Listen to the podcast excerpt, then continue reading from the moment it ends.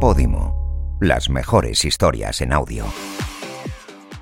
Bloopers, el podcast para escuchar donde sea. Hola chicos y chicas, ¿qué tal? ¿Cómo estáis? Esto es Bloopers, el podcast de Podimo en el que te cuento las cosas que no te cuentan sobre tus series y películas favoritas. Y vamos al grano, vamos a ir directos porque hoy tengo un invitado mmm, que me hace mucha ilusión que esté aquí. Sé que esto se suele decir mucho, pero es que es verdad porque digamos que Paul, esto no lo sabe él, mm, pero yo me siento un poco como la versión mala de él. Sea, Ay, no, no digas eso. Sí, o sea, yo lo digo, yo me desprestigio un montón. No, no, eso. bueno, no, pues lo voy a decir hay un montón. cambiarlo. Esto es lo que pides por AliExpress y lo que te llega. Yo lo siento mucho. Vamos a hablar de esto también. Qué feo eso, no, no me gusta. es como te presento. Oye, mira, cariño, si quieres amor, mm, vete al país. Es- Esto, esto aquí, yo te, yo te estoy Bueno, diciendo cosas bueno. bonitas. Ok, sí, sí, sí, Porque pero. es el gran Paul Monem. O sea, muchísimas gracias por estar aquí, de verdad. De nada, un placer. ¿No te gusta la, cómo te he descrito? Eh, bueno, no me gusta para ti. Pienso que es muy injusto. No, no puede ser. Ah, los actores son empáticos, pero no puede serlo tanto. Bueno, yo creo que hay que tratarse bien. Eso es Sí, importante. a ver, yo me trato bien, ¿eh? Yo me cuido. Lo que pasa es que sí es verdad que, bueno, que eh, tú eres un actor muy de renombre. Y yo estoy metiendo la cabeza no en la industria, pero sí en la televisión y el cine y eso, bueno. pero pues, yo creo que eso nos pasa a todos, ¿no? ¿Sí? O ¿Tú sea, crees? quiero decir, siempre hay alguien, ¿no? Que, que tiene más trayectoria, que ha empezado antes, o, o no sé, es algo muy lógico. Sí. Lo guay de esta profesión es que luego pues te permite a veces trabajar con gente que has admirado y de alguna manera es- eso es lo guay, ¿no? Que desmitificas mucho lo, lo que pensabas a veces. Es que me gusta mucho que digas esto porque, a ver, es cierto que tengo varias entrevistas para esta temporada, Ujú. varios encuentros, por así decirlo, porque no me gusta que sean entrevistas como tal. Y tú eres el que más nervioso me pone. Ay, o sea, lo, o sea, siento, o no- sea, sé, que, sé que es como hacer así con un balón y decir para ti, gestiónalo tú, Vale, pero, eh, pero es así. pues yo te voy a decir que estoy muy tranquilo. Vale, o sea, que te pues- voy a dar un poco de mi Pues tranquilidad. yo no, yo no, no, no lo estoy. tranquilísimo.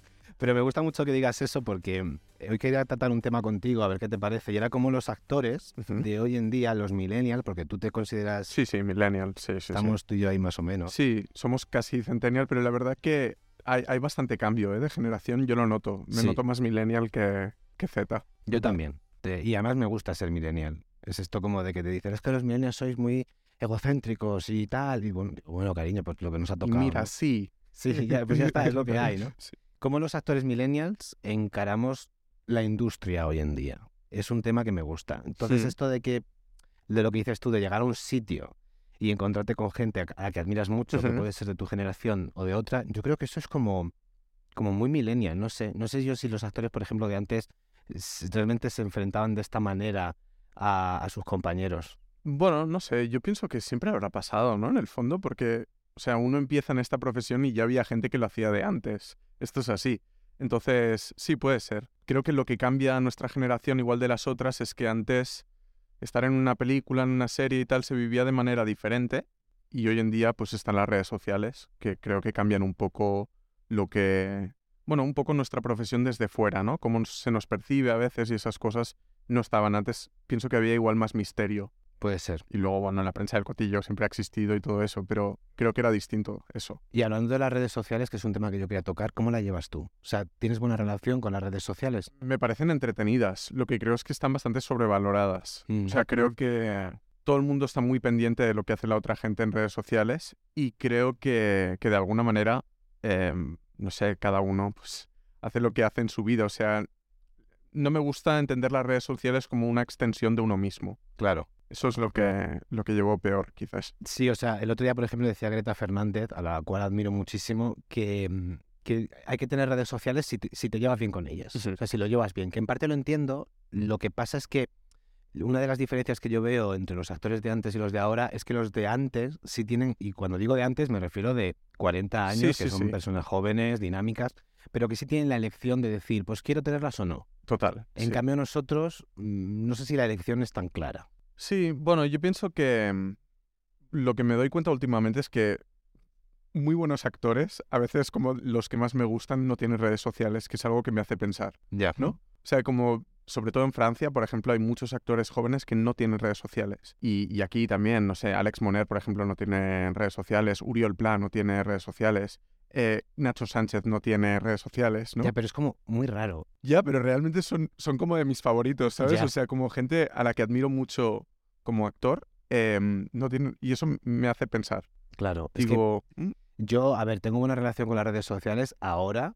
Eh, no hago el trabajo a través de las redes sociales ni de lejos. Eh, me gustaría, pues en principio no, pero bueno, si se aparece la oportunidad, creo que lo intentaría llevar de la manera más sana posible. Pero el otro día escuchaba a Miguel Herranz y le preguntaban precisamente esto y él decía, no, ¿cómo me voy a quitar las redes sociales? Como Miguel Herranz, o sea, que no se me ocurre actor que tenga más visibilidad ahora mismo en España y si él no cree que se pueda permitir quitarse las redes sociales, es como, ¿cómo me la voy a quitar yo, no? Sí, bueno, también creo que en- entra un tema cuando, cuando un actor pues tiene muchísimos seguidores, eh, que también pues puede convertirse en una fuente de ingresos, ¿no? Puede ser. Y eso también es una cosa que la gente a veces no piensa, pero es verdad que si tienes millones de seguidores, pues hay muchos ingresos que es una vía más. El caché de un actor normalmente no va regido a los seguidores que tiene. O sea, si eres joven tampoco cobras tanto, ¿sabes? Eh, seas súper seguido en redes sociales o no.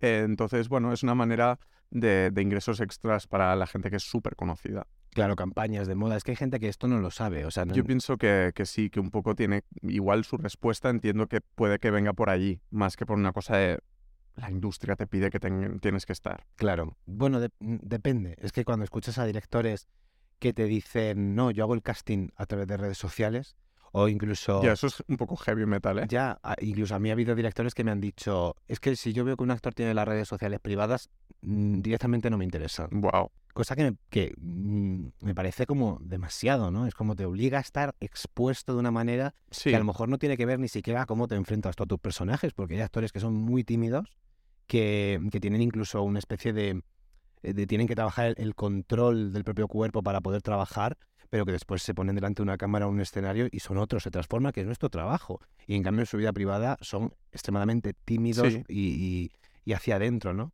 Entonces, que te obliguen de esta manera, entre comillas, a tener que estar expuesto en una red social, me parece un poco fuerte. pues sí, es así. Pero pienso que lo importante es respetarse a uno mismo, ¿no? O sea, si tú te sientes cómodo en redes sociales, genial. Si esto no es para ti, pues no pensar que alguien te obliga a tenerlas. Porque no creo que sea así en la mayoría de casos. ¿Y el mundo de la moda, cómo lo llevas? Pues bueno, cada vez me gusta más. O sea, es algo que disfruto en pequeñas dosis, ¿sabes? Sin darle tampoco mucha importancia o tomarme mucho en serio. Es algo que, bueno, puede estar divertido en un momento dado. O sea, cuando tengo que ir a un sitio, pues digo, va, ¿qué me voy a poner? ¿Sabes? Como cosas así. En mi día a día soy bastante más relajado. Claro, sin caer en que seas esclavo de eso. No, bueno, esclavo nunca he sido. Eh, me interesa hasta cierto punto. Tampoco soy, sigo lo último de lo último, ¿no? Pero Claro. no sé, a veces, ahora sí que le presto un poco más de atención, diría. Si al final esa exposición también te lleva... Yo, a mí me gustaría, y esto se lo digo, vivir en la moda como, como arte, como lo que es en realidad, ¿no? No llevarlo a una cosa consumista de tener que estar todo el rato aparentando.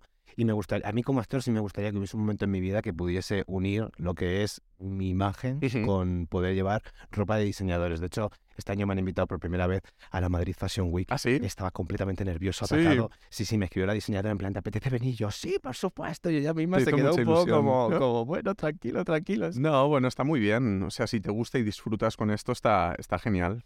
Y hablando un poquito de los actores de hoy en día, es que eh, un titular, te lo he dicho antes de empezar la entrevista, Sí. que me encantó tuyo. Vale, Lo no a sé cuál es, ¿eh? No, ya lo sé, ya Vale. sé que no lo sabes. O sea, no es, no es nada malo. Vale, vale. Pero me hizo muchísima gracia porque eh, definía totalmente, creo, cómo, cómo la sociedad puede llegar a ver a los actores. ¿no? No, no de manera mala, para nada. Pero decía, tengo la suerte de que la mayoría de mis amigos no se dedican a actuar. Sí. Y a mí esto me encantó. Dije, Dios, same, same, por favor. O sea, soy yo. A ver, yo pienso, esto, claro, leído así, ¿no? Es un poco bestia. Es desde todo el cariño, eh, el amor que siento a mis compañeros.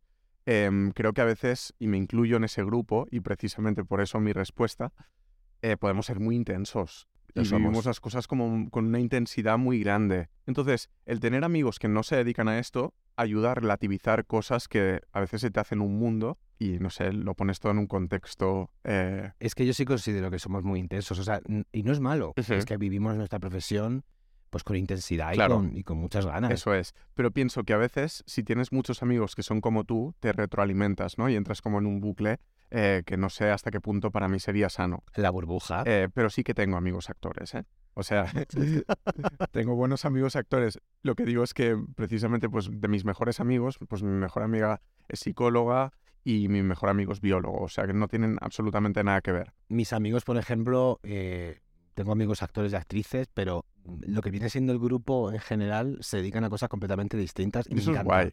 La única burbuja en la que yo vivo, 24-7, es, eh, y no lo digo a malas, pero andaluces. No lo he buscado, ¿eh? Pero como yo soy andaluz, de Me repente... parece muy bien. O sea, ¿tú te relacionas casi siempre con catalanes o hay algo...? Pues bueno, voy bastante a Barcelona, a pesar de que vivo en Madrid desde hace 10 años ya. Mm. pero voy bastante a Barcelona y tengo muchos amigos y conservo muchos amigos allí. Y, y en Madrid la verdad que tampoco tengo tantos amigos catalanes, pero creo que es casualidad. O sea, alguno tengo, pero no tengo muchísimos amigos catalanes. Yo quería hablar sobre un tema porque, eh, haciendo esta broma que he hecho antes de que tú eres la- lo que se pide por el Express y lo que te llega, pero yo soy un actor millennial de Almería y tú eres un actor millennial de Barcelona. Ujú. Eh, ¿Cómo fue realmente? Esto te lo pregunto desde fuera, o sea, como, como actor, como compañero. ¿Cómo era ser un actor en una ciudad tan grande? Bueno, ¿sabes qué pasa? Es que yo no soy de Barcelona ciudad. Yo he estudiado en Barcelona, pero soy de un pueblo que se llama Pineda. Está Em, muy lejos. Bueno, mm, como a 45 minutos en coche, una cosa así. Entonces sí que es verdad que Barcelona es una ciudad grande en el sentido de que, bueno, ya puedes trabajar como actor, en, hay rodajes en Barcelona, hay cierta industria, sobre todo en teatro, pues hay mucha producción y también en audiovisual. O sea, creo que después de Madrid seguramente está, está Barcelona como centro de, de rodajes y Claro. tal. Creo que eso sería la única diferencia. Pero yo empecé a currar más en Madrid que en Barcelona. ¿eh? Sí. Sí, sí, sí, sí. Había hecho alguna cosita en Barcelona pequeña y, y fue aquí que em, fue llegar y casi ponerme a trabajar. ¿Y cómo lo vivías tú? Como, o sea, Paul Monem, vamos a poner que Paul Monem tiene 8 o 9 años y eh, Paul Monem quería ser actor. Mira, yo hacía teatro y me lo pasaba muy bien. Eh, y quería ser actor como quería ser astronauta y muchas otras cosas. O sea, me lo pasaba bien en esas clases y pensé que igual había alguna posibilidad de serlo. Pero no era una cosa que dijera, ¡buah! Es el 100%. Yo, pues cada día iba cambiando a veces de, de profesión. ¿no? Claro. Era un sueño de niño, pero como muchos otros que luego no, no se han cumplido. Bueno, ¿sabes? eh, eh, pero es bonito porque al final sí. eh, has dicho una palabra que era tener la posibilidad, la posibilidad. Yo, por ejemplo, eso para mí era como impensable, porque yo vengo de un pueblo que me encanta, que es Vera, que encima además tiene mucha cultura teatral, pero lo veía como... ¿Dónde está? En, cerca de Almería, Almería. como, sí, como ya Vale. casi pegando a Murcia. No, no he estado. Es precioso, lo recomiendo, es maravilloso. Pero claro, no había esta cosa como de los actores, la gente que era actor o actrices del pueblo, que prácticamente en ese momento eran nulos, habían salido y yo no los conocía o no sabía de su existencia. No lo veía como una profesión con esa edad. Y cuando ya empecé a entender que era una profesión, yo me metía todos los días, esto es, esto es horrible, es, es- es- No, no, es- es muy tierno, pero me metía todos los días en la página de Clandestino Actores, que es una página sí, donde ponen castings, eh, y entonces era Madrid 50 casting, Barcelona 30, Almería 0. Y aún así no sé por qué lo miraba, porque si hubiese habido algún casting en Almería en ese momento, eh, Almería estaba a una hora en coche que yo lo veía como imposible. Me veía imposible moverme. Entonces yo viví hasta los 17, 18 años pensando que lo de ser actor iba a ser algo como... Yo tenía un poco esa misma sensación. Yo empecé bastante pronto, o sea, creo que mi primer trabajo como actor fue como con 11 o 12 años en un TV movie, luego hice dos papelitos pequeños en pelis, pero tipo tres minutos y seis minutos, una cosa así muy pequeño. Pero no pensaba que fuera fácil, o sea, pensaba que sería mucho más complicado. Entonces fue mudarme a Madrid y casi empezar a trabajar primero en cositas pequeñas y luego ya pues más, más frecuentemente. Pero nunca había pensado que, que es- fuera tan, tan fácil. Ya. Eh, y sé que no es tan fácil para mucha gente, ¿eh? O sea, soy consciente de la suerte que tuve. Pero precisamente porque conocía que, que, bueno, muchos compañeros, pues no era algo que pensara que fuera a ser fácil, me sorprendió eso. E- Es verdad que no es nada fácil. O sea, el llegar a ciertos puntos y sobre todo encontrarte tú a gusto dentro de la industria no es nada fácil, pero entiendo lo que quieres decir. Porque aunque yo O sea, el- pensaba que sería como algo marciano, ¿sabes? Algo que pasaba a otros. No pensaba que en mi caso fuera, fuera a ser rápido. Y Sí, f- Y, fue bastante rápido. Viéndolo en perspectiva, entonces igual no lo pensaba, pero dije, hostia, fue casi llegar a Madrid y empezar a trabajar. Entonces, no es tan común. claro, yo en mi caso, por ejemplo, sí ha sido muy progresivo. Eh, llegué a Madrid, empecé a trabajar enseguida, que también tuve muchísima suerte. Fui escalando el teatro musical. O sea, nunca tuve la ¿Hiciste sensación... teatro musical? ¡Qué Sí, guay! de hecho yo, mi carrera es teatro, teatro ¡Qué musical. guay! Estudié teatro musical y Tengo yo... una prima que es actriz de teatro Ah, musical. sí. sí. ¿Quién es? Eh, se llama Andrea Enrique. Está haciendo ahora Ah, Pretty claro, Woman. Claro que ¿Sabes? sí, por ¿Conoces a mi supuesto. Si es que tengo un amigo muy amigo que se llama Natán Segado en Pretty Sí, Woman. sí, Qué bueno. Hostia, qué fuerte. Pues sí, yo, yo estudié teatro musical en la Resad Sí. y a partir de ahí empecé a trabajar en teatro musical. Y claro, fue como que yo fui notando cómo iba subiendo en esos escalones, como que efectivamente era progresivo cuando además el- la industria no suele ser nada progresiva, Ujú. suele ser muchos altibajos, vueltas, idas, venidas. Entonces sí lo sentí fácil en ese sentido porque además a mí me lo habían pintado tan mal. Siempre me acuerdo de mi amiga, que la quiero, la, la amo mucho, no voy a decir su nombre, pero, pero la quiero muchísimo, que, que en estos momentos adolescentes en los que tienes estas subidas y estos Sí. arranques, cuando yo le dije que quería ser actor, me dijo, tú estás loco. ¿Tú te crees que vas a llegar a lo que llegan los actores de ganar un Oscar? Porque claro, era como, ya no un Goya, era el, el Oscar, ¿no? Bueno, El- es el es- sueño, esto es ¿no? ser actor, lo Sí. demás no. Mm. Y entonces, claro, en ese momento dije, pues tienes razón, Ujú. no voy a llegar a nada. Y ahora me río mucho de ella porque en realidad mm, no he llegado ni a la mitad de lo que me gustaría a mí, pero no como algo idealizado, sino simplemente estar a gusto Sí. con, con los papeles, sentirme retado, que a mí me gusta mucho eso. Y, y- pero la miro y le digo, cariño, eh, que- ¿cómo me dijiste esto? Y ya, lo siento, lo siento. Se, lo se lo recuerdo siempre, siempre. ¿Y tú recuerdas como el primer papel, no que hiciste, sino el que dijiste, esto es? Sí, en mi caso fue en una película que se llama Amar. Em, tenía 21 años, creo, cuando, cuando empecé a rodar esa peli. Y fue como la primera vez que tuve la sensación de, ok, vale, esto, esto es actuar. Antes lo había hecho, pero era la primera vez que tenía un papel protagonista y fueron seis semanas de rodaje muy intensas, donde tenía casi todas las secuencias de la película, rodaba cada día, no tenía ni un día libre, y tuve la sensación, creo que deben tener un escritor cuando ha soñado con que igual puede ser escritor, pero ese día que termina el libro, ¿no? Y fin, ya está, y lo manda. Pues esa sensación tuve cuando terminé ese rodaje, dije como, wow, vale, Ya o sea, está. como no ya está conseguido ni ya está nada, porque realmente este es un trabajo donde tal, pero sí tuve la sensación de por primera vez ser más consciente también de lo que hacía como actor, no estar solo jugando y haciendo cualquier cosa, sino intentando algo. Ya. Y fue la primera vez que me enfrenté un poco más, aunque estaba verde, porque no tenía mucha experiencia, pero con, con algo más de, de saber lo que estaba haciendo. si conectas con algo, de repente, o sea, es algo inexplicable. Yo, yo recuerdo el momento, yo, yo tenía como 16 años aproximadamente y yo llevaba preguntándome ya un tiempo, aunque hacía teatro aficionado, Ujú. ¿cuá- ¿cuándo me voy a poder considerar ser actor? ¿Cuándo de repente, cuando a lo mejor simplemente estás actuando y eres actor, y estás haciendo, te falta un recorrido, te falta pues aprender la técnica o simplemente hacer y aprender de hacer? Pero yo me preguntaba mucho esto, ¿cuándo me voy a poder definir como actor? ¿Sabes? Mira, me acabas de recordar una cosa. Yo tuve una discusión con mi hermana, no fue una gran discusión, pero bueno, yo estaba en Madrid en mi primer año, estaba estudiando periodismo también, entonces, y estaba en Coraza, em, también haciendo clases. Y mi hermana me dijo algo así como, bueno, tú no eres actor. Y dije, no, no, yo soy actor. Aunque no esté trabajando, yo soy actor. ¿Sabes? Y Completamente. fue como la primera vez, creo que lo puse en palabras, ¿sabes? Como que dije, "Mm, no, no, no es como solo eres actor si estás trabajando tal y cual. Em, ya desde ese momento me definí como actor. Completamente, sí, sí. Además, parece como hoy en día que yo estoy completamente de acuerdo en estudiar una carrera si te apetece, pero a mí me preguntan mucho ahora, em, ¿pero hay que estudiar para ser actor? Y mi respuesta ha cambiado, porque yo era estos puristas de la RESAT, de si pasas por la RESAT tienes, eres actor, si no, pues como mucho una escuela, pero tienes que estudiar. Y, y ahora pienso, bueno, el actor hace, Claro, y el actor hace constantemente, y hay actores maravillosos en este, en este país que no han pasado por una escuela sin necesidad de sacarse una carrera y han aprendido todo lo necesario para defender personajes yo maravillosos. pienso que lo que sí es necesario es curiosidad.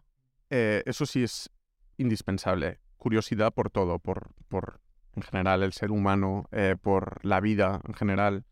No sé, hay una cosa que es... em, no, no es un oficio teórico esto. Está bien saber y, y- y saber cómo se ha hecho antes y todas estas cosas, pero es una cosa de hacer y del momento. Mm. Entonces hay gente que escucha y te ve y pasan cosas muy bonitas en cámara aunque no tengan formación. Los niños hacen eso todo el rato. O sea, yo con 28 años ojalá fuera capaz de hacer lo que están haciendo estos niños. O sea, es una barbaridad.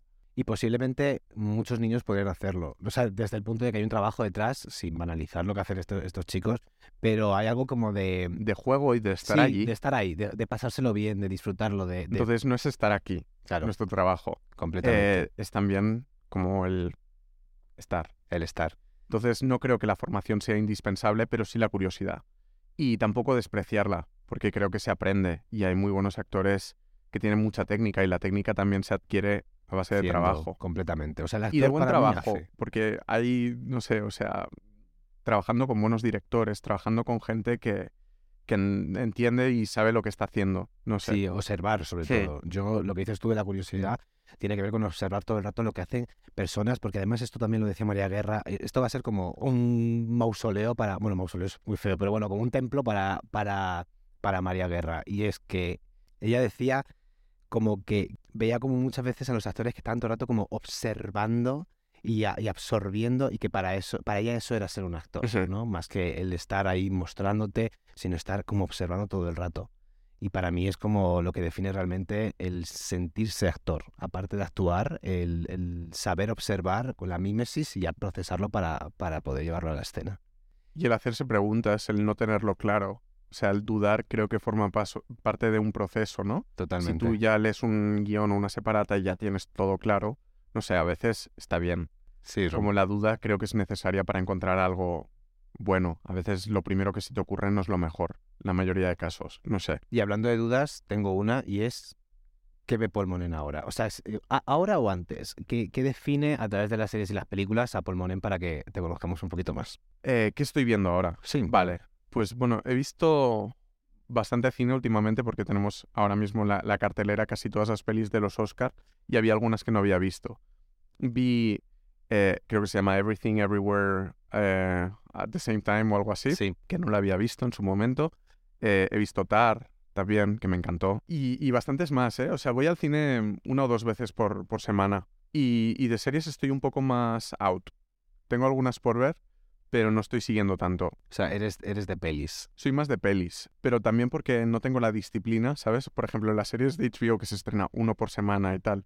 Soy más de binge watch, ¿no? De ver la serie como del tirón en dos días. Tampoco me gusta un empacho, pero sí, son capítulos cortos. Sí, o sea, prefieres como series que podrían ser como casi dos películas. ¿no? Sí, una cosa así, ¿sabes? Y verlo como en dos tandas, en tres. Una cosa así. Qué bueno. Sí. Pues nada, pues muchísimas gracias. Oye, por un venir. placer. Nada, el placer es mío y de todo el equipo. de Que vaya muy bien. Nada, a ti. Suerte. Y nada, chicos, chicas, estamos aquí en Bloopers. Como todas las semanas, podéis tener un capítulo más y espero hacerlo mejor. Soy Jaime Riva y esto es Bloopers.